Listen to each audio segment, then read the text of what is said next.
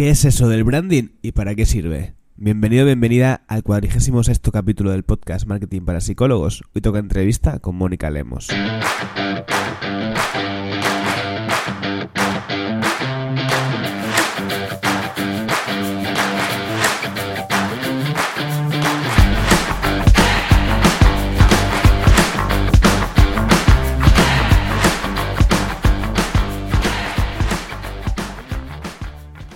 Tenido que grabar la introducción del podcast varias veces porque cuando me sale decir cuadrigésimo, mi mente se ha empeñado en decir cuadrilátero.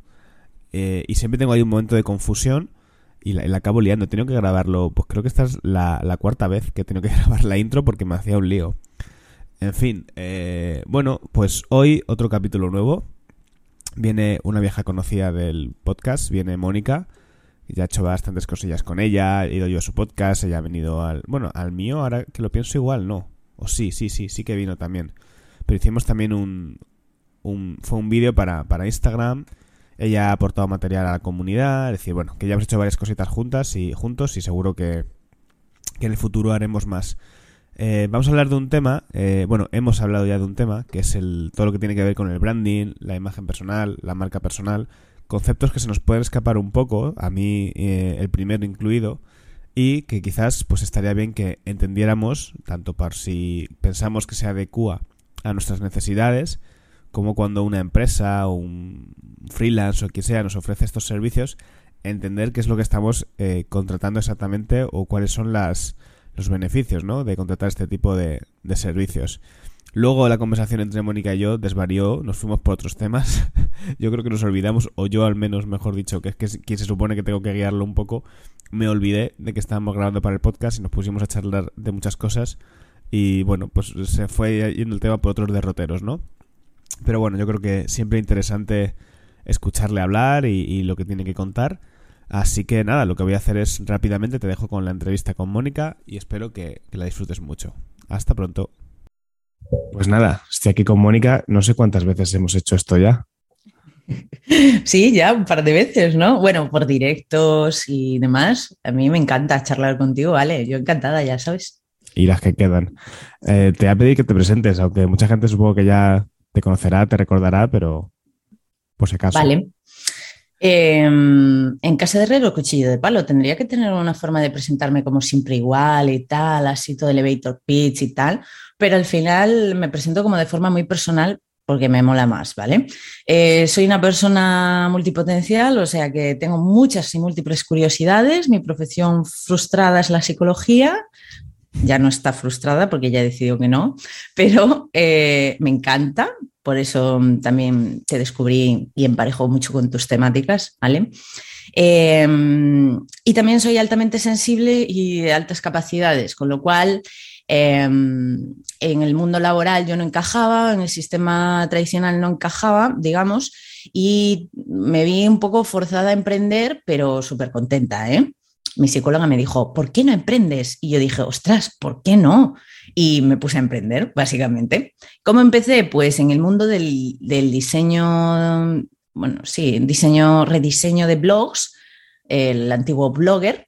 De ahí empecé a meterme todo en el mundo del diseño gráfico, empecé a crear identidades de marca visuales, de ahí identifiqué otras necesidades complementarias, fui mmm, formándome mucho más en el área de la identidad de marca, del branding y hasta hoy, que soy mentora de emprendedoras especializada en el trabajo de branding más que en marketing, estoy más especializada en branding y en la creación y construcción de identidades de marca y cómo trasladamos toda esa identidad de marca a las páginas web.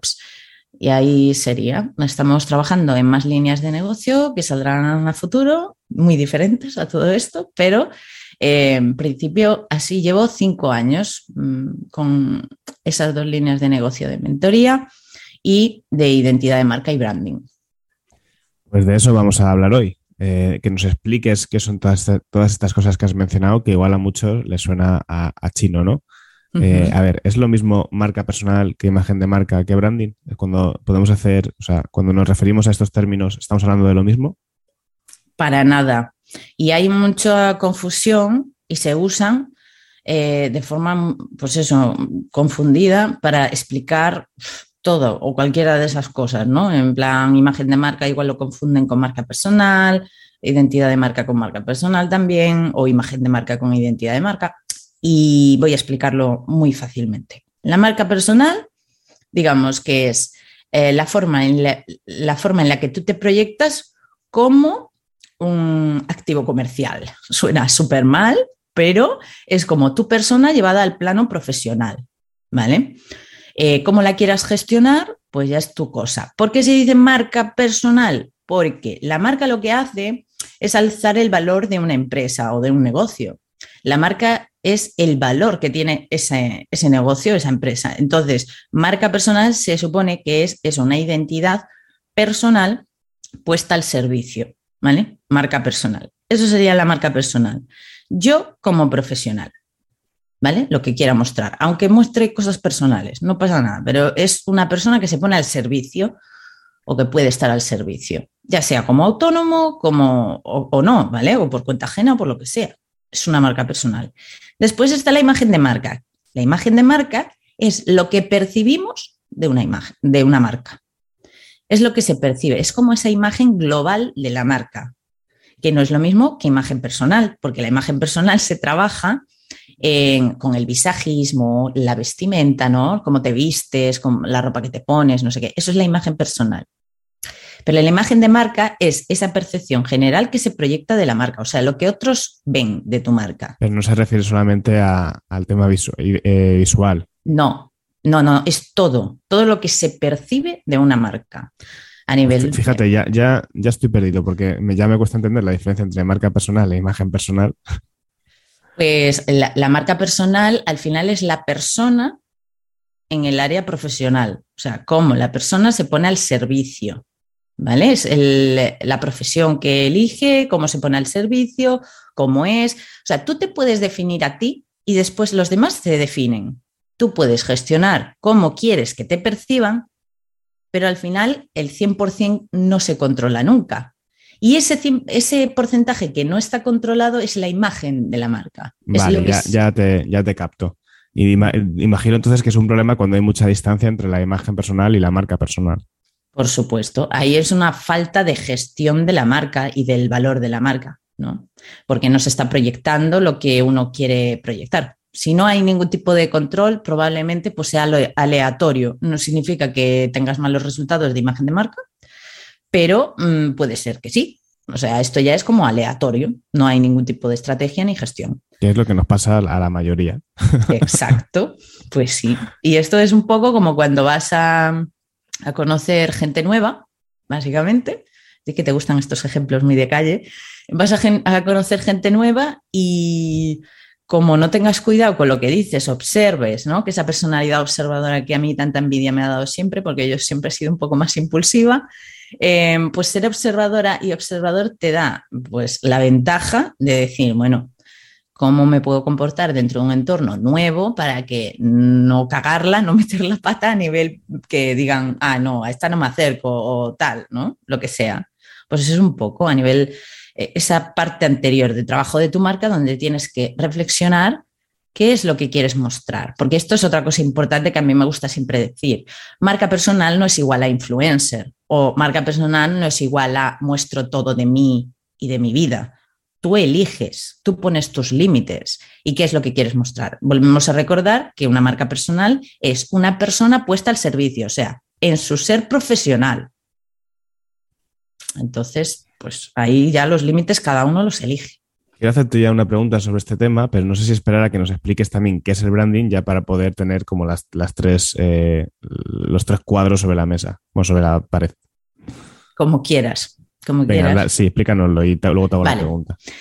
Eh, el branding, digamos que dentro del branding estaría la imagen de marca y en la marca personal, ¿vale? Dentro. ¿Por qué? Porque el branding es mucho más grande. El branding ya engloba todo el modelo de negocio, todos los servicios, toda la experiencia de la marca, eh, del cliente, todos los recursos humanos, o sea, la contratación de personal o no, o lo que sea. O sea, el branding es eh, lo que gestiona el valor de la marca. todo lo que hemos comentado antes de que tienes que gestionar la marca para crear una imagen de marca. Vale, pues ¿qué define todo eso y qué lo trabaja? El branding. El branding tiene muchísimas partes dentro de sí que cada profesional te va a compartir un modelo de, de branding, quiere decir, un modelo de construcción de branding, de definición de branding y demás, pero incluye todas las áreas de una empresa como empresa y como marca, porque tiene que tener todo decidido, atado, reflexionado para eh, saber en todo momento cómo va a ser proyectada la marca, cómo va a funcionar, cómo va a ser percibida, qué decisiones va a tomar, etc. Y por eso también el branding le dice al marketing cómo debe comportarse. O sea, puedo elegir estrategias de marketing que pueden usar la competencia, pero cómo las voy a usar, de qué forma se van a aplicar, lo decide el branding. ¿Entiendes? Y así ah, se nota y se respira la marca en todo lo que es, en todo lo que hace, en todo lo que, ¿sabes? El branding es una especie de deidad. es tangible, aunque parezca muy intangible, es que justo, eh, estaba, justo estaba pensando en eso. Digo, yo ya sé por qué no me he metido demasiado en estas cosas, por mi forma de ser, me encanta lo tangible y, claro. Sí, sí, es que realmente hablamos de parte intangible porque al final reflexionas, pero no es más que definir valores, promesa de la marca, o sea, propuesta de valor, entra la propuesta de valor en la, en la creación de branding. O sea, son cosas que a lo mejor tú no compartes de forma directa con el público, pero que te ayudan a construir todo lo demás porque si no lo tienes, pues que se pierde coherencia y tal. Muchas personas, sobre todo marcas personales que no trabajan normalmente el branding, que esto se trabaja más en empresas comerciales, grandes empresas y demás, porque es, digamos que la marca es trabajada por el branding, no por el marketing. El marketing trabaja la comunicación, las ventas, más los números, tal. El branding trabaja la marca, el valor de su marca. Entonces, hoy hay muchas estadísticas que ya nos dicen que las marcas pueden eh, conseguir un valor superior al valor de la propia empresa de la marca. Quiere decir que es el activo más valioso de la empresa, es un activo de la empresa, con lo cual sí se puede medir el branding, ¿vale? Lo que pasa que para trabajar el branding hasta el punto de que se pueda medir, tienes que trabajar toda una parte intangible que es un poco pues pesada, latosa y como que, oh, no, ponerme con esto, tal. Pero sí, sí, sí. Es, o sea, se puede medir, tiene KPIs y todo. Hostia, sí. Es como hablar del top, top of mind, ¿no? El estar en la mente de las personas o el top of heart, que le llaman ahora, el estar en el corazón. ¿Cómo mides eso? Eso lo mides por la fidelización, por la recurrencia en que las personas vuelven a contratar tus servicios. Entonces hay formas que a raíz de otro tipo de KPIs que a lo mejor solamente los tienes en cuenta como en marketing, pero ¿por qué? No es solo por las estrategias de marketing, es porque les estás cayendo bien. Cuando tú dices, le caigo bien, entonces estás hablando de branding, no de marketing, ¿sabes? Sí, esa parte la, entiendo. Hay una parte de todo esto que, o sea, entiendo por dónde vas y, me parece que es un trabajo muy interesante, pero claro, hay una parte que yo creo que siempre es la que a mí me rechina más. Has hablado de proyectar, la imagen que tú quieres mostrar eso ya me empieza como a, como a tosigar un poco. O sea, que tengo que como pararme un momento, definir qué, quiero ser y enseñárselo a la gente. Es que me cuesta un poco. Sí, te pongo un ejemplo muy fácil, ¿vale? Porque mm, así como hay estrategias de marketing, también hay estrategias de branding. En los objetivos al final es lo único que varía. En plan, unos son más basados en cifras, números, aumentar seguidores, aumentar ventas o lo que sea. Y los otros objetivos de branding son más de posicionamiento, de estar en la mente de la persona o de mejorar la fidelización, la experiencia del cliente. Son cosas más intangibles, pero que también se pueden medir. El caso que mm, te iba a poner un ejemplo en el que yo he llevado a cabo, por ejemplo, estos dos últimos años. En el año anterior, mi estrategia de branding era eh, posicionarme hablando de un tema, que a mí me importa mucho, que es el pensamiento crítico. Yo ese año elegí hablar transversalmente de muchas maneras sobre el pensamiento crítico dentro de todas mis líneas de negocio y de mi emprendimiento.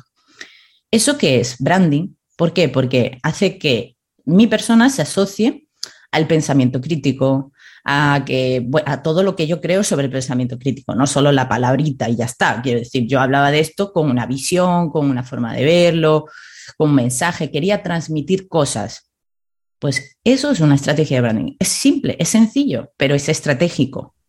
Porque yo así, pues he conseguido que, por ejemplo, hace un par de semanas empecé mentoría con, con un chico que me dijo, es que eh, quería trabajar contigo porque eres la única que no promete, eh, bueno, ya sabemos, ¿no? Estas promesas de todos los servicios iguales al, tuyo, al que ofreces, porque yo resuelvo el mismo problema que muchas otras profesionales, no inventé nada nuevo, quiero decir, lo hago a mi manera, pero el problema lo tienen más personas y existen más soluciones. Pues él dijo, no, contigo, porque eres realista, ¿no? Porque tal. Eso es un poco eh, ese reflejo del pensamiento crítico de los mensajes que yo estoy transmitiendo sobre que eh, si tú me contratas a mí es porque tú sabes que mm, hay que currar, hay que hacer cosas, esto no es magia, esto no es unicornios ni pensamiento mágico, es pensamiento crítico. Y ese fue mi objetivo el año pasado. Y este año es la diversidad. Entonces, eh, quizás no de forma totalmente directa, pero transversalmente intento hablar de estos temas, comunicarlo y de esta forma, ¿qué haces? Atraes a un público específico, de una forma específica.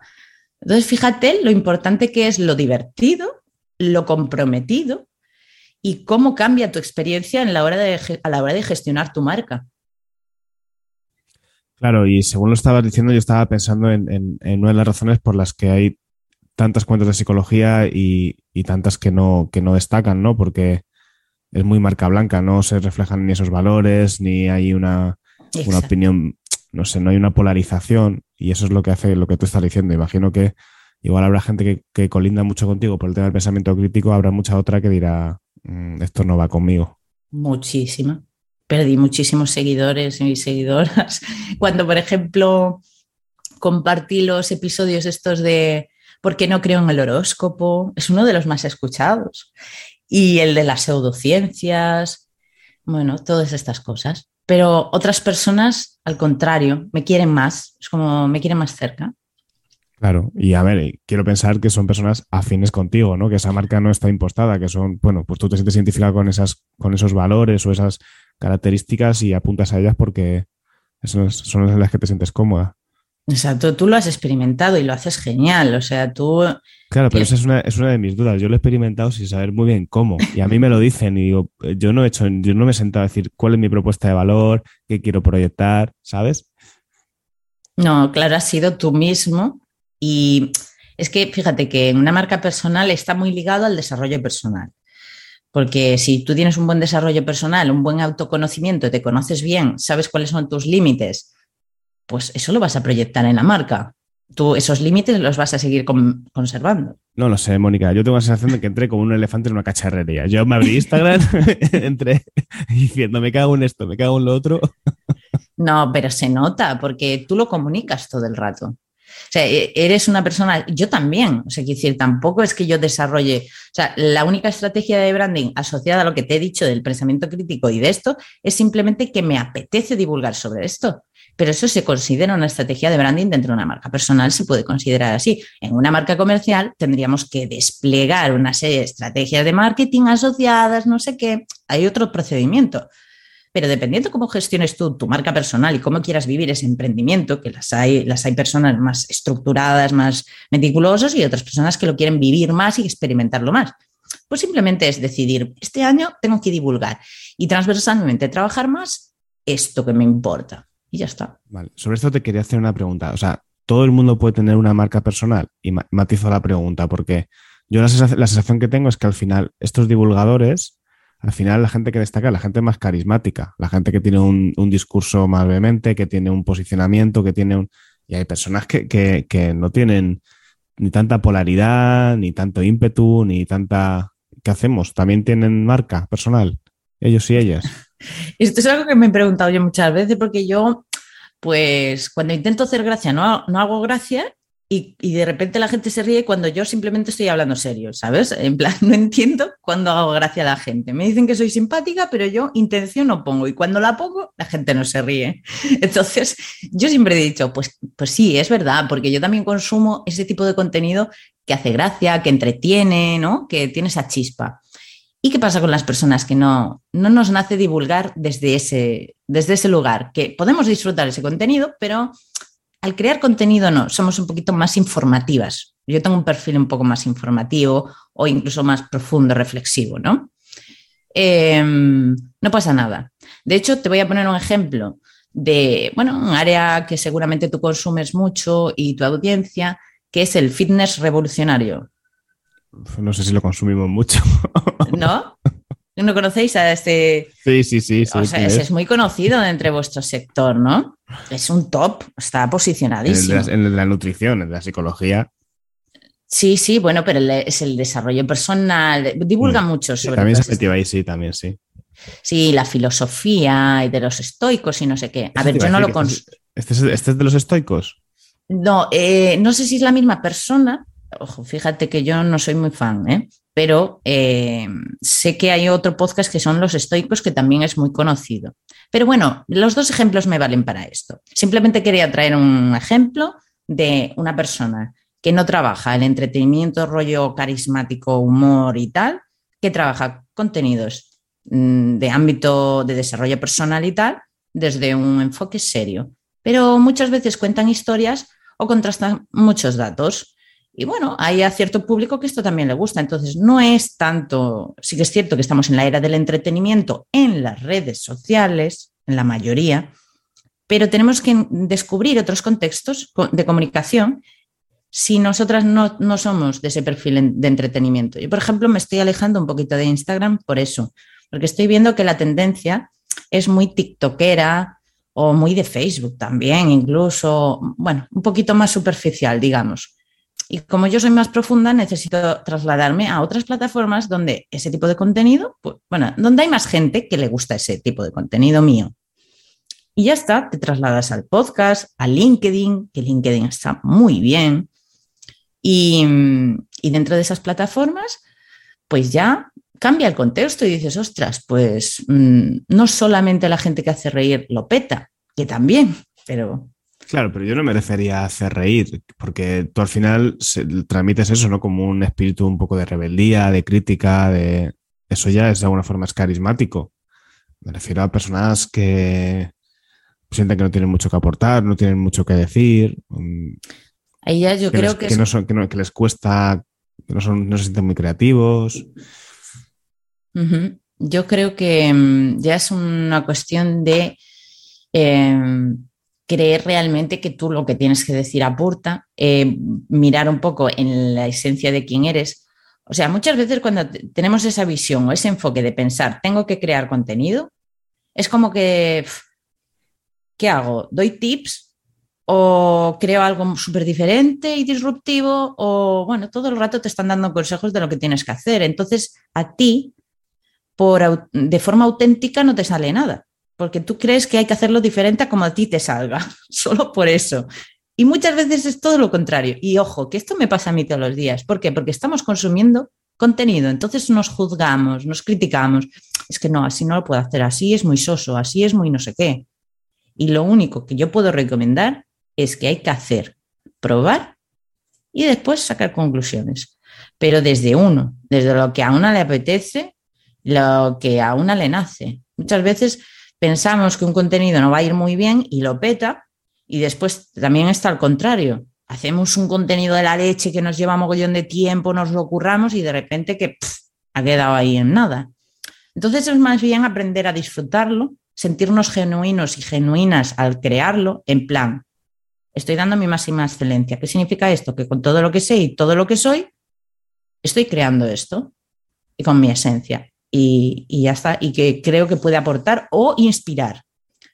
Depende mucho de nuestro perfil, si somos o si ese contenido es más educativo, más de entretenimiento, más inspirador, más reflexivo, más de incitar a la toma de acción. Yo tengo una sensación de sobredosis eh, en, Instagram y ya también en el podcast. O sea, en, todo el rato eh, eh, muchísimo contenido muy, muy, no sé, muy, muy parejo. Me di cuenta que lo que me apetece leer es como, como experiencias de personas. No me apetece leer como más eh, contenido educativo. Y en Instagram, sobre todo, la psicología es como, uff.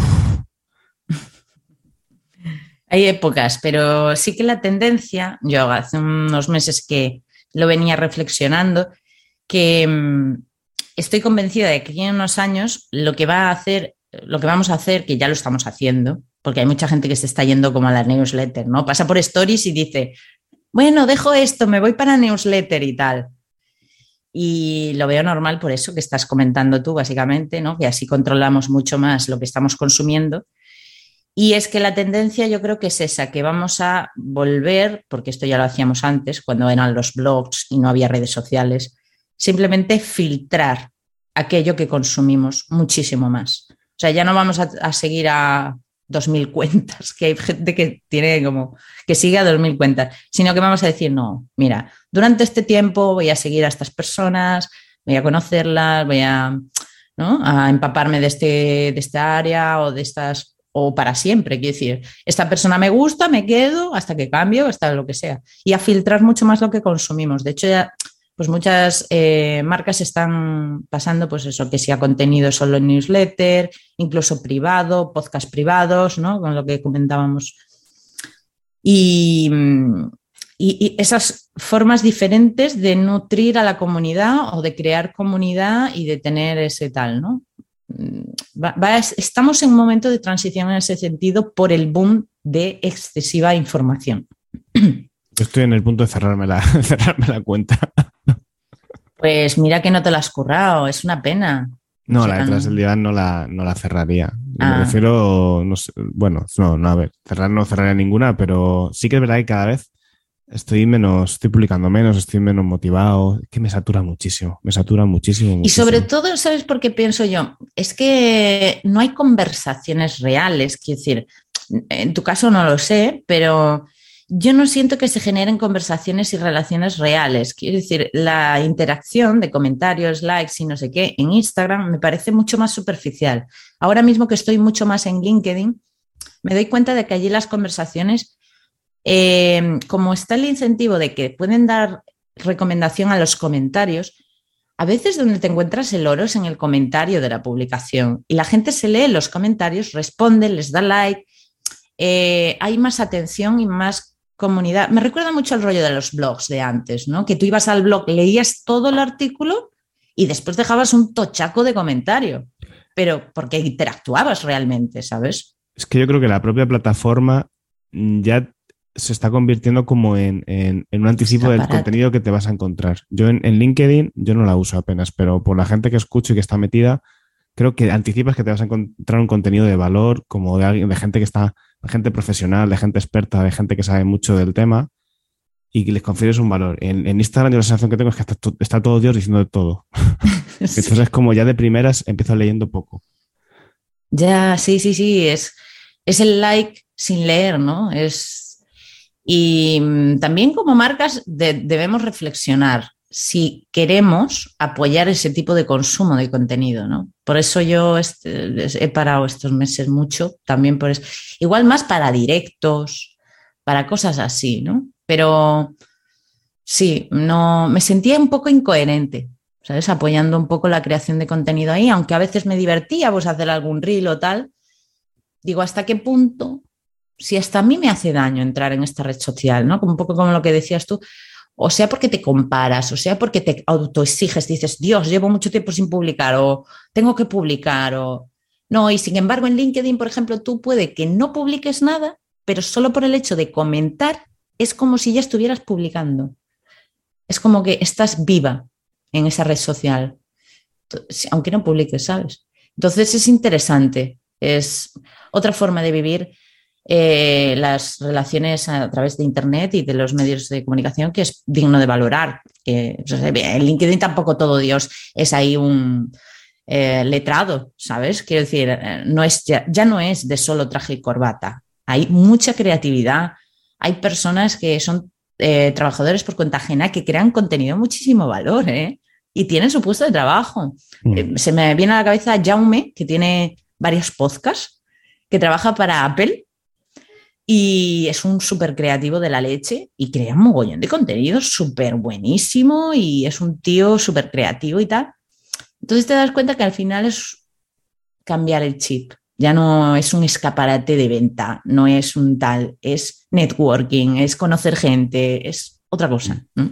Yo sigo, no, no, ya digo, no soy muy activo, pero sigo a un par de no coders y me gusta mucho porque comparten contenido primero breve. eh, y, y, por ejemplo, experimentos que están haciendo con sus proyectos, con sus empresas. Y es como, hostia, qué curioso, ¿no? Automatiz- automatizaciones que hacen.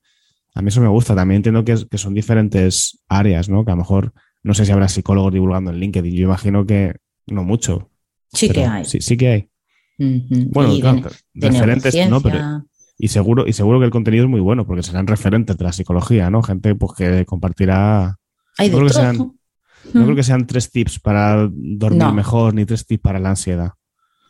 No, eh, quizás la perspectiva sí es diferente, la perspectiva de compartir contenido, aunque sí que nos podemos encontrar muchos tips sobre cómo usar LinkedIn y cómo tal, porque esto, pues claro, es bastante común, ¿no? Estamos en esa red social, entonces hay gente que ya se dedica al marketing, especialmente en LinkedIn y tal, y entonces eso sí te lo encuentras, pero hay mucha experiencia compartida, experiencia profesional. O sea, me pasó esto el otro día y yo lo gestioné así. ¿Qué haríais vosotros? Mucha humildad también.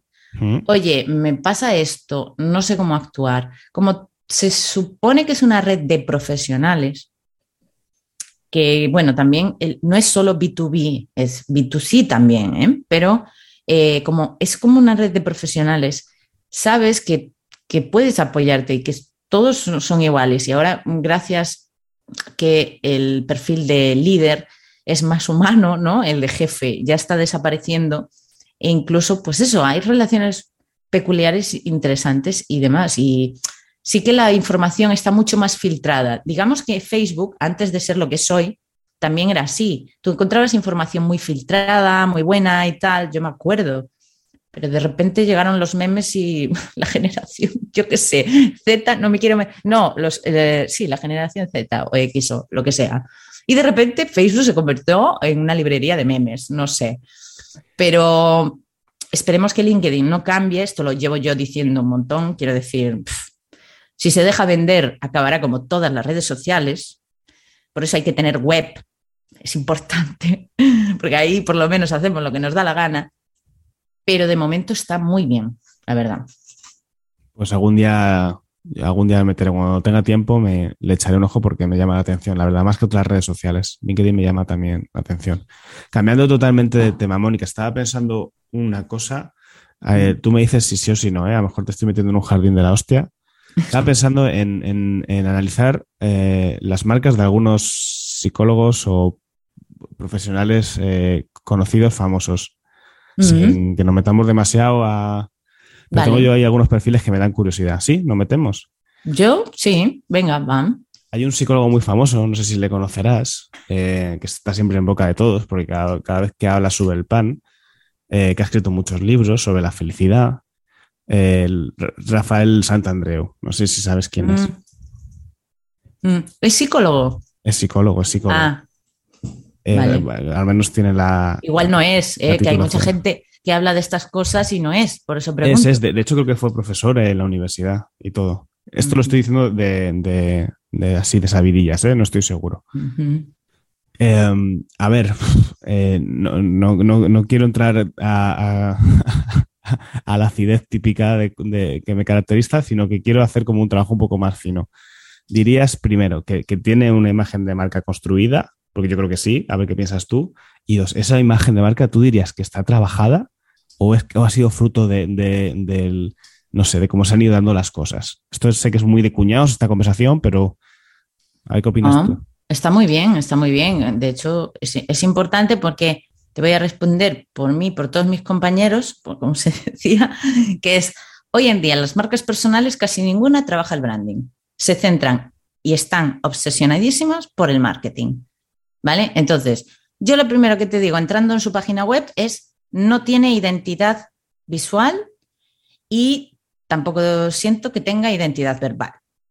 ¿Vale? Esto es que ya no tiene una gran parte de lo que sería eh, la identidad de la marca, que forma parte del branding. Esto ya es, eh, digamos que de todos los elementos del branding, pues esto es como una parte muy poderosa para la imagen de, la marca, ¿no? Porque la parte visual y verbal, pues es lo que más nos impacta, si de primera, si yo no le conozco de nada y tal, ¿no? La gente piensa que es como es una marca personal, con su fotografía ya está. Y oye, claro que la gente tiene que ver tu cara, pero mmm, si eres una marca, insisto de nuevo como al inicio, estamos hablando de una, una persona que se pone al servicio como un ser profesional, pues es una marca. Necesita branding a nivel de identidad visual y verbal también. Eh, entonces, no tiene, ¿vale? Su página web, pues simplemente han elegido ahí unos colores, el naranja, el gris, no sé qué, y ya está. En una página web bastante feota, que quieres que te muy básica, o sea, claro, de formación profesional yo voy a ser muy honesta, no me gusta. Es muy limpia, sí, pero bueno, sin marca, eh, sin identidad visual, va. Yo la web no la he visto, la verdad, no la conozco. La estoy viendo ahora porque, como me comentaste, el, el tagline que tiene es equipo de terapia breve. O sea, Rafael Santandreu, equipo de terapia breve. O sea, Rafael Santandreu es una marca personal. Si quieres hacer un equipo de algo, crea una segunda línea de marca. O sea, esto es arquitectura de marca, que también se trabaja en branding. La arquitectura de marca dice, tú tienes una marca personal y después si quieres más líneas de negocio, por ejemplo, un gabinete, un gabinete de psicología, pues el gabinete de psicología se llama de otra manera. No se llama Rafael Santandreu. A no ser que, bueno, no, lo ideal no es eso, porque tú si el día de mañana quieres despegarte o vender el gabinete, pues lo vendes y ya está. Y tu marca personal sigue haciendo otras cosas. O incluso porque tu marca personal puedes tener ese gabinete y puedes tener más cosas. Pero si ahora pones Rafael Santandreu, equipo de terapia breve, y mañana haces otra cosa diferente, tienes que cambiar esa frase que pones debajo. O sea, eso no sirve para todo lo que su persona puede llevar a cabo. Vale, estoy, estoy de acuerdo con todo eso, ¿vale? Y te, te voy a dar una, una, una, vuelta al tema, porque uh -huh. una de las cosas que defiende Santandreu, bueno, que no sé si defiende es la palabra, pero con la que, la que está siempre hablando es como, hazte la vida fácil, no te preocupes por nada. ¿No crees que eso que estás diciendo entra un poco dentro de la... Es decir, no, no sería un poco, pregunto, ¿eh? un poco incongruente una web súper eh, al, al detalle, que, que, para él sea así, no lo sé. Ahora, yo soy de las que, por ejemplo, yo no me he casado con mi pareja, pero me he comprado un piso con él, ¿no? Hmm. Entonces, lo que hemos hecho es un testamento para saber qué pasa si a nosotros nos pasa algo. Qué mal rollo. no es ningún mal rollo, quiero decir, eh, y esta es la comparativa. Yo si pienso a futuro en mí y en los que me quieren, le simplifico la vida si hago lo que debo hacer. Si yo no me ocupo de esas cosas, el día de mañana a lo mejor estoy generando problemas cuando me vaya. Aún por encima del dolor que pueda producir el que yo me vaya, les dejo con un montón de problemas. Entonces esto es un poco pensar... Claro, bueno, Mónica, cosas... pero es que ahí, ahí, estás representando tu marca personal, la tuya, que es ese pensamiento crítico, esa responsabilidad, ese, la suya no es esa. No, no, quiero decir, es, es mi forma de entender la simplicidad. O sea, es hacer las cosas bien, no pasar de todo, bueno, ya se arreglará, Dios dirá. No, a ver, mmm, eh, aunque, mira, y de hecho te pongo otro ejemplo. El minimalismo es algo simple y se dice que menos es más, ¿no? Por ejemplo. ¿Y tú crees que por ser menos es más fácil?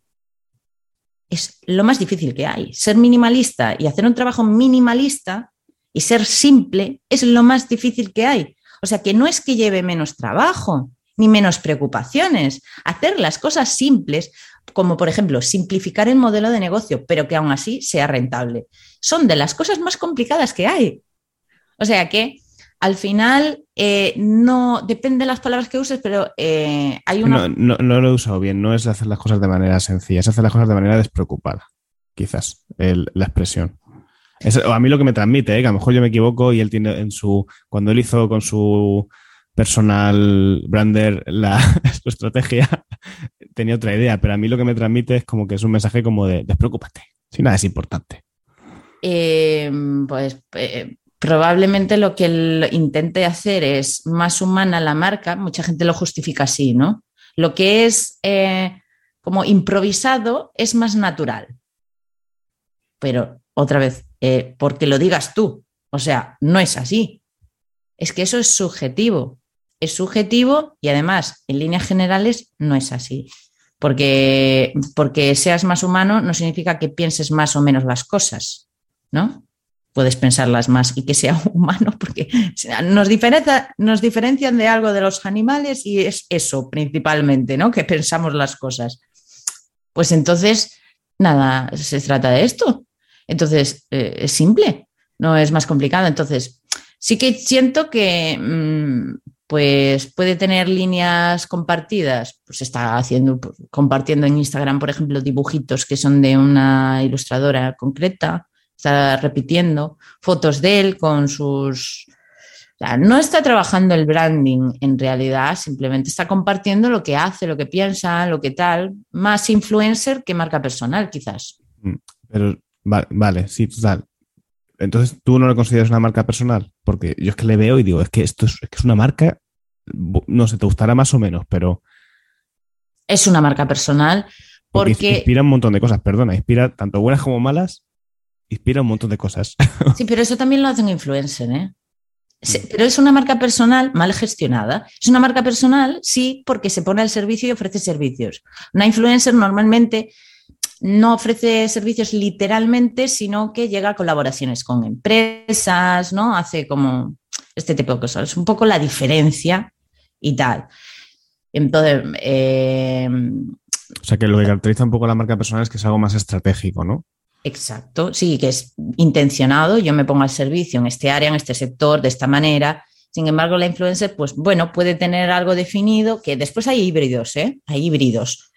Pero bueno, y después hay marcas personales que están creadas un poco con esa intención ¿eh? de ser populares, de ser eh, más también influencer o híbridos o, ¿sabes? Es como el tío este que es tan conocido, que es el primer coach supuestamente que lo petó ahí en América. No me sale el nombre, pero es muy mítico, Jolín, es el que da charlas, este, Tony Robbins. Ah, yo sí, ya. madre mía. Vale, Pues esto es una marca personal. Tú me dices, me preguntas, ¿es una marca personal? Y te digo, a ver, sí, pero yo lo siento más influencer que marca personal. ¿Por qué? Porque influye muchísimo en las personas, casi de forma, aunque no quiera, ¿sabes? Quiero decir, aunque no ponga estrategia, ya tiene un posicionamiento, una relevancia en ciertas comunidades y tal, que tiene demasiada influencia. Y una marca personal es una marca personal, quiero decir, porque Coca-Cola haga una cosa me va a influir más o menos. Es una marca, ¿sabes? Es que lo entendemos un poco mejor si lo comparamos con una marca comercial. No tienen la misma influencia, influye, porque todo el marketing influye, todo el branding influye, ta, ta, ta, pero me entiendes ahora, es como, no es un tótem para, para las personas, una marca personal como tal, ¿sabes? No es como un algo a lo que seguir, a lo que mm, admirar, ser fanático. No se crea esa relación, es otro tipo de relación con una marca, no es una marca personal. Pero bueno, que vamos, que es liarla. El tema es que no, trabaja el branding, pero si me pones más, más te diré casi nadie. ¿eh? Ya te digo que muy poca gente trabaja el branding, trabajan sobre todo el marketing. Hacen lanzamientos, venden libros, tal. Cuando sacan libros, por ejemplo, todo lo que es el branding y el trabajo de, la marca lo hace la editorial. Ellos casi no hacen nada. Entonces, ahí hay un trabajo, pero no es de él, es de la empresa, de la editorial, ¿no? Entonces, pues hacen cosas cuando se trata de campañas o lanzamientos de que si cursos o charlas o yo qué sé. Por eso te decía lo del carisma, que tengo la sensación de que al final pues claro, como no hay ese, a lo mejor ese trabajo estratégico, pues al final quien se pone delante son los, perfiles que tienen como un discurso más. Esto es lo de toda la vida y hace y hasta años antes de Cristo, ¿no? Que el que tenía buen piquito de oro se llevaba a la gente y conseguía lo que quería. Pues aún seguimos siendo muy así, que es que te diga, o sea, el que se ponga, no, porque esto, porque aquello. A ver, lo que estamos viviendo con el marketing, que tú lo sabrás muy bien, la gente está quemada de promesas y estas historias, promesas falsas y exageradas, quiero decir. Em, pero la gente sigue cayendo y aunque haya hecho una formación que le haya servido y tal, sigue diciendo, no, es que me falta eso que yo no sé y que otros sí que saben, ¿sabes? Ese milagro, esa cosa, esa estrategia que me va a hacer facturar. Perdón, esa, esa que me va a hacer facturar 10 cifras, 7 eh, cifras al mes y no sé qué, ¿sabes? La gente sigue dudando de que ya puede conseguir cosas y de que la cosa va de largo plazo, no de corto plazo.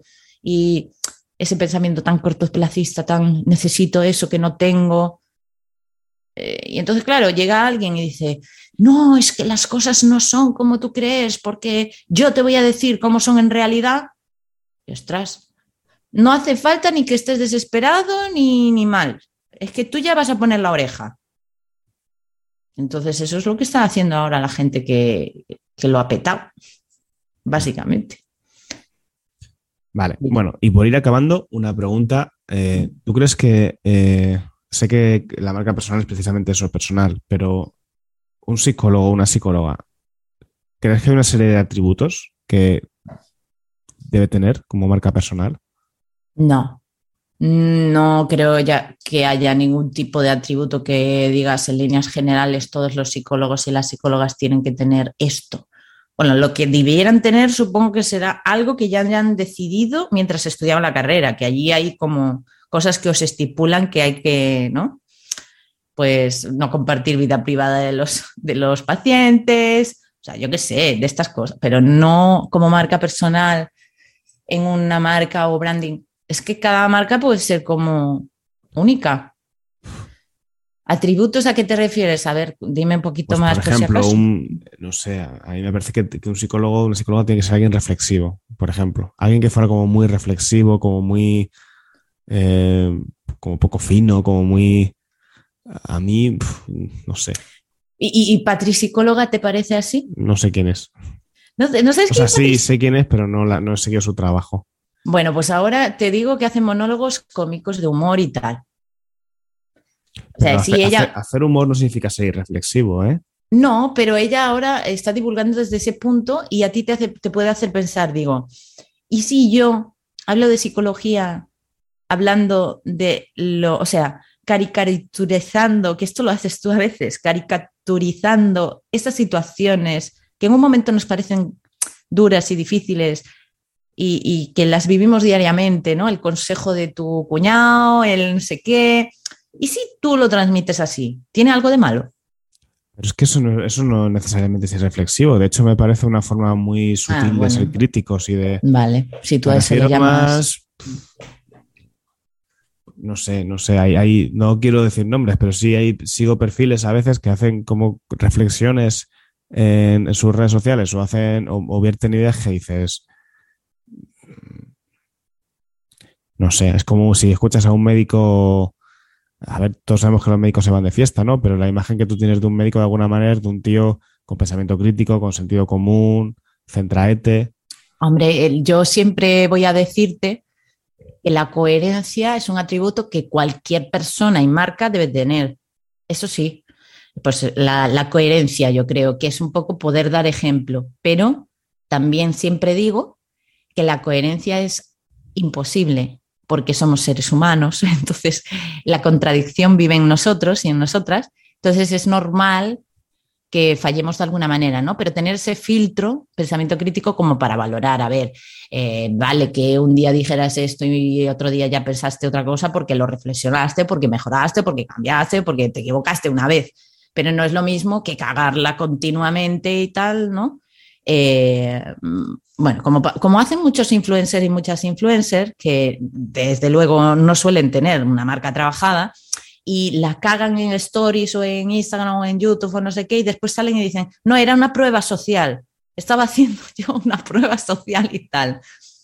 no, las cagado, tía, es que las cagado, pues es mejor que digas, pues mira, la he fastidiado, pero he aprendido esto, aquello, eso es ser coherente, no es ser perfecto, ¿no? Se trata de ser coherente y tal. Para mí eso sí que es una cualidad que tiene que tener cualquiera, porque yo como siempre digo es, primero te trabajas tú, a ti mismo, de forma individual, para después poder pertenecer a la sociedad, al colectivo y ser pues un valor social, ¿no?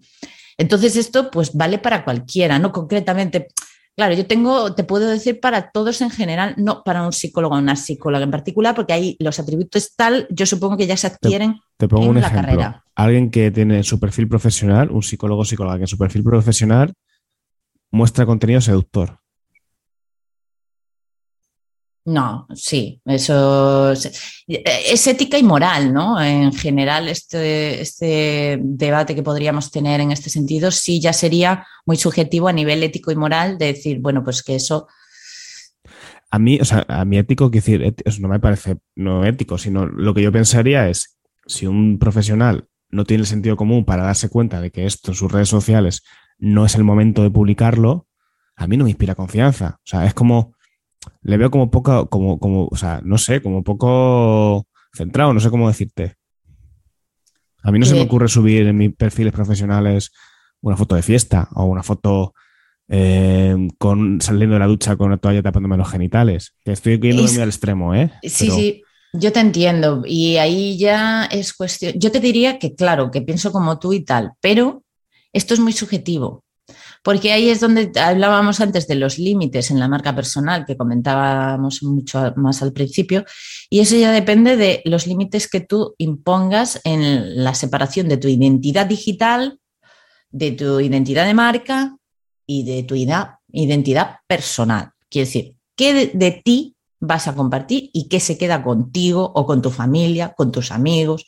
Es más, lo hacemos continuamente, o sea, yo, no somos las mismas personas o no contamos lo mismo a nuestra pareja que a nuestra familia, que a nuestros amigos. Entonces ahí, mientras tú seas consciente de qué vas a compartir y qué no, hay gente que es que lo hace inconscientemente. Lo que estás comentando tú, por ejemplo, hay gente que no lo piensa porque a lo mejor dice, ah, es que tengo 500 seguidores o que tengo 1000 y, les, y le parecen pocos y dice, va, esto no pasa nada, lo puedo compartir y tal, no sé qué. O, o lo contrario, que funciona, que funciona y, y lo repites porque funciona. Pero yo estoy pensando en lo que tú has dicho al principio del capítulo. Tú has- llevas un año hablando de pensamiento crítico y la gente te asocia a pensamiento crítico. Si tú te tiras un año haciendo contenido de un tipo, la imagen que has construido es esa. mientras seas consciente y tú lo hayas decidido porque, porque tienes tus motivos, hay un chico que genera contenido de, de desarrollo personal que, que hace así como gestos así como de telenovela y tal y con eh, unos patrones tal. Es más bien cómico, no es seductor. Bueno, sí juega con el rollo de la seducción, pero habla mucho de la de las parejas tóxicas, ¿sabes? De cómo se comportan y todo esto. Pero él tiene como un rollo muy de resultados garantizados. Dice esto siempre al final y pone así como un perfil de novela clásica de chico. ¿Tú irías a ese psicólogo? No sé. No sé si es psicólogo, de hecho, ¿eh? Bueno, si lo fuera, ¿irías? Ah, yo, yo no. Pero hay gente para todo. Entonces, claro. mmm, la gente joven, la generación Z busca lo mismo, no lo sé. Entonces yo, si no, si no tendría el mercado estudiado y tal, no te podría decir. Imagínate que a la persona eso le hace feliz. Quiero decir, ese psicólogo, esa psicóloga, es la forma en la que es capaz de conectar con las personas, eh, tiene esa personalidad o tiene esa forma de ser. Eh, hay cosas en las que yo no puedo decirte, no, esto es así, ya está, ¿sabes? Porque hay cierta subjetividad en ciertos aspectos y datos que no tengo que me hacen decirte, no sé, sí que yo por mí, por mi opinión y desde mi opinión, por supuesto que no hay que hablar de pacientes, hay que tener muy claras, muy claros los límites, no enseñar a tus hijos, a tus hijas en redes sociales, o sea, son cosas que yo hago, ¿sabes? Entonces, en base a mi criterio, yo te puedo opinar. Ahora que, que esté bien, que esté mal, en líneas generales, ya es no he, te puedo dar mi opinión personal, pero no una opinión. O sea, no, no, no, iba bien mal en plan ético. ¿eh? A mí me da igual cada uno que muestre lo que quiere. Si lo que mm. digo es el, el, la imagen profesional y también incluso te diría la imagen de la profesión. No sé, yo, tengo la sensación de que... Es que es más importante eso último que has dicho, quiero decir, es la coherencia, ¿no? De decir, em, eh, yo tengo que transmitir en consulta, bueno, me pongo en la piel de un psicólogo o una psicóloga, ¿eh? yo tengo que transmitir seguridad, confort, confianza, porque esa persona se tiene que abrir en canal y, le tengo que resultar estable, ¿no? De alguna forma. Y, para seguirte en tus, en tus intervenciones, necesitas que confíe en ti, que te vea como un referente. E incluso yo me atrevo a decir como una persona sin conocer excesivamente, quiero decir, con una parte que me pueda idealizar, ¿no? Una parte que me pueda idealizar eh, como para darle toda la credibilidad que necesito quizás en situaciones en las que no creo en absolutamente nada, me siento tan vulnerable que todo es inseguro para mí. Yo lo entiendo porque yo lo he vivido y, sí, yo creo que es necesario. A que, mientras me estás contando esto te estás imaginando a un psicólogo o una psicóloga en tu mente. Me eh, refiero, no a una en concreto, me refiero como a una forma de, mm. hablar, una forma de estar, una forma de... ¿No? Sí, sí, sí. Medio, medio desconocido, digamos, yo siempre digo que vuestra profesión es increíble porque es como que la confianza, o sea, la transparencia profunda es solo en una dirección. ¿Sabes? Es como, claro, sabemos todo de esa persona, que es el paciente. Y esa persona sabe todo de sí misma gracias a ti por lo que estáis descubriendo, pero de ti no sabe absolutamente nada. Solo sabe que eres un buen profesional que le estás ayudando. Y es que al paciente o a la paciente no le importa está tan preocupado de sus cosas que no necesita estar dudando de que si lo, que tú le estás diciendo es más o menos profesional o es más o menos correcto. ¿Entiendes? Entonces sí que yo no, yo creo que es necesario generar esa autoridad como profesional, ese criterio, ese rigor científico eh, y estas cosas. Yo sí, yo sí, yo estoy convencida de esto. Pues a, eso me refiero con marca personal, que yo creo que tiene que ir por ahí. Y, quizás Instagram está en ese sentido, está debilitando un poco la profesión porque se está prestando a ver la psicología de una manera, no sé, yo tengo la sensación de que un poco más, es que no encuentro la palabra para decirlo, pero muchas veces más, menos, la lucha que ha tenido la psicología durante años para convertirse en una profesión respetada, científica, eh, de autoridad, mm, no sé, me parece que le debilita un poco a la profesión en ese sentido. No, encuentro bien la palabra, pero la hace como más... De andar por casa. Sí, más... Voy a este psicólogo porque me cae bien. No, no vas a un psicólogo porque te cae bien, te haga gracia. Vas a un psicólogo porque piensas que te puede ayudar. Ojo, porque también he de decir que la psicología está en un momento muy bonito. o sea, tiene su lado bueno y su lado malo. Quiero decir, gracias a toda esa divulgación y ese consumo tan diario de este tipo de información, la gente está más cerca de verse al espejo, quiero decir, de ver sus emociones, de autoobservarse, de autoanalizarse en ese sentido más positivo, ¿vale? Y de acercarse así más a la psicología. Pero está el punto malo que es, eh, pues me leo un libro y ya está, ¿sabes? Me leo un libro y eso ya es solución para todo. Y no o, de no, o también el lado malo de no saber qué es psicología y qué no es, esto es un grave problema que estamos hoy en día también viviendo. Pero eh, creo que en esta transición debéis aprovechar el, eh, y entender la psicología como algo que tiene que desplazarse a otros ámbitos de otras formas. Quiero decir, tiene que quedar como, yo creo que la solución es que quede claro qué es la psicología clínica y otro tipo de psicología. Por lo menos eso es súper importante, porque normalizar los trastornos de ansiedad, por ejemplo, hasta tal punto de banalizarlo o de trabajarlo con un coach o de trabajarlo eh, leyendo un libro o, oyendo a hacer deporte o cambiando tu alimentación. No, a ver, mm, es un proceso clínico. ¿Sabes, qué pasa? Que eh, generalmente los casos eh, medio graves, los que, las personas que tienen la sintomatología muy activa, esos son los que van a llegar al psicólogo. Esos no van a llegar al coach. Muy rara vez llegan al coach. O, vienen rebotados del coach. Ah, vale, porque te iba a decir. ese, perfil está captando a las personas desde otro punto. Si, fuera un embudo de ventas, se está captando más en esa fase de, incluso hacerles creer que necesitan terapia cuando a veces no la necesitan. Hay, de todo porque tú sabes que hay trastornos de ansiedad cronificados, por así decir, que llegan a los 50 años y no saben que lo tienen, pero llevan toda la vida con, eso, ¿sabes? Y entonces esos mensajes de, ahora toman conciencia y dicen, oh, pues yo me pasa esto, pues yo... Sí, esto existe, ¿eh? Madres de la generación sobreprotectora y todas estas cosas, pues, quiero decir, em, el límite para mí es lo clínico y, creo que es una oportunidad para que vosotros también os abráis a entender que la psicología es muy bueno que se traslade a otros ámbitos, como puede ser la educación, como puede ser las empresas, ¿no? Eh, que, abra sus, sus, ramas, porque si no se abre la psicología, ¿qué pasa? Que se abren otros, ¿no? Que, que como es necesario trabajar esa parte de conductual, emocional y demás, salen otras cosas. Y qué mejor que la psicología que está estudiando todo esto. Yo creo que es un poco eso, que la psicología se ha estancado en ciertos aspectos y entonces esas carencias pues las están cubriendo otras cosas, ¿no? Otros híbridos profesionales o lo que sea.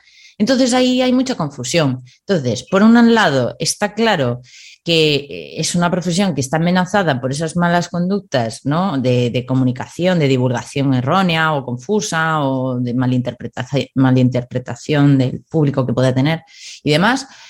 Pero por otro lado, también es vuestra responsabilidad el marcar esas diferencias y decir, esto sí es, esto no es, y esto es clínica y esto no es clínica, ¿sabes? Pero creo que hay más cosas positivas que negativas ahora mismo en cuanto a la psicología, ¿no? ¿Tú cómo lo valorarías? Yo creo que la psicología está, es una ciencia muy joven y está desarrollándose un montón. Yo, en el grupo Entras el Diván eh, están entrando gente que lleva relativamente poco y yo cuando les escucho hablar digo, madre mía, esta gente qué fuerte viene pisando. Yo cuando salí de la carrera no sabía tanto como saben ellos y la formación que tienen, ¿sabes? Y, lo estructurado que lo tienen. Y eso se nota que poco a poco la formación de base está mejorando y la psicología se está eh, solidificando. O sea, yo creo que sí, que, que, la profesión está avanzando y, creo que cada vez vamos a ser más efectivos en el tratamiento, porque aún hoy día la psicología tiene, tiene, tiene carencias, eso es así. Sí, sí, normal, natural, como, como todo. Yo creo que también le ha impulsado mucho la neurociencia, los avances y ese, ese trabajo conjunto ¿no? de la psicología, la neurociencia, la neuropsicología y, demás. Eh, pero yo hablaba más en términos de acercarlo al público general, ¿no? A que la gente dejara de estigmatizarlo como algo solo para gente loca, entre comillas, muchas comillas. El tema de la divulgación en psicología, yo le veo la cara A y la cara B. Por un lado, sí, está sirviendo para eso. Por otro lado, estamos sobreeducando a la gente, yo creo. Estamos. Eh, yo creo que el objetivo de las redes sociales, podcast, lo que sea, no debe ser la psicoeducación, no debe ser formar a las personas en psicología, que es lo que estamos haciendo. Y entonces te llegan los pacientes con 800.000 teorías desconectadas, digregadas, sobre apego, sobre no sé qué, y parecen falsos psicólogos. Y eso al final mm, es que es más lío. Sea, yo creo que está bien terapia, ¿no? Mm. Sí, para terapia, o, o, que vienen, pues eso, vienen, pues eso, sesgados, ¿no? Sí, con, un montón de cosas como un puzzle con las piezas mm, eh, descolocadas, ¿no? Han leído, han, escuchado, están escuchando a Borja Vilaseca que les habla sobre las relaciones. Y entonces, claro, ¿sabes lo que pasa? Que, que, el mensaje de, Borja Vilaseca habrá gente que le irá como, como, una, como guante a la mano o anillo al dedo y a otros, al revés, les puede resultar iatrogénico. Entonces vienen con un grado de confusión brutal. Y yo creo que estamos eso, como, haciendo sentir a la gente que pueden ser un poco psicólogos si nos siguen. Y es como, que no, que no sé, que tu objetivo, si no eres psicólogo, es, el de ser paciente. Como igual que, que si vas al médico, tu objetivo es dejarte ayudar, ponerte en manos de otra persona y que te guíe, no es hacerte tú eh, experto en, psicología. Bueno, quizás es el enfoque de esa psicoeducación, quizás la falta de responsabilidad con lo que realmente estamos comunicando, porque podemos hacer psicoeducación de cultura general, quiero decir, hay grados, no hace falta profundizar en cosas quizás porque sean más para trabajar en terapia o algo, no sé. A mí la psicoeducación creo que sí que es algo que es súper necesario, o por lo menos eh, la gestión emocional y todo esto, o sea, son cosas que hay que implementar. ¿Tú no crees que es necesario implementarlo en la educación y todo esto? Sí, sí, por supuesto que, hay que dar, supongo que hay intervenciones que pueden ser muy efectivas. Tú hablas más de las formas, ¿no? De, de, qué temas o de qué manera, como para aplícalo por ti mismo, no sé qué, ¿no? Y de la sobresimplificación.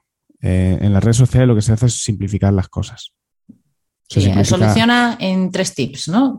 Haz esto, esto, esto y ya está. Claro. Y, la base de una intervención es, un entrenamiento. No es mm. aprenderte una, de memoria dos o tres cosas. Mm. Mm. yo creo que es más la responsabilidad divulgativa en qué, en qué tono vas a comunicar y qué vas a dejar claro que, que, haya esa comunicación. Sí, eso es muy difícil de controlar. Es imposible, diría yo. Bueno, nos hemos ido de madre. Al final hemos acabado hablando de psicología. Eso te iba a decir, que al, final, eh, bueno, era previsible. Ya sabes que estas cosas también nos pasan bastante. Eh, vamos a ir cerrando, que esto se ha ido un montón. Eh, Mónica, por ir un poco, ¿dónde te pueden encontrar? Pues Mónica Lemos en Google y seguro que aparece todo y más pero principalmente monicalemos.es, que es mi web, y agarimoestudio.com, que es pues, el estudio creativo que, en el que trabajamos branding e identidad de marca.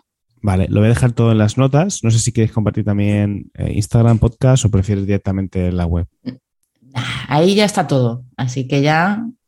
Vale, ¿para qué pueden contactar contigo? ¿Con qué pues ahora mismo en marca personal solamente estoy ofreciendo mentoría uno a uno para desarrollar marca personal y modelo de negocio para nutricionistas, psicólogos o coach, porque no trabajo con otros ámbitos, eh, en otros sectores, quiero decir. Y, y, nada, estoy terminando el libro que espero publicar en breves, a ver si ya por fin, que llevo ya un año, no sabía que estabas escribiendo un libro. Sí, sí, estoy en ello, pero bueno, pues mi pensamiento crítico está ahí también, claro. Entonces, pues llevo un año ahí trabajándolo. A ver, a ver, este año sí sale.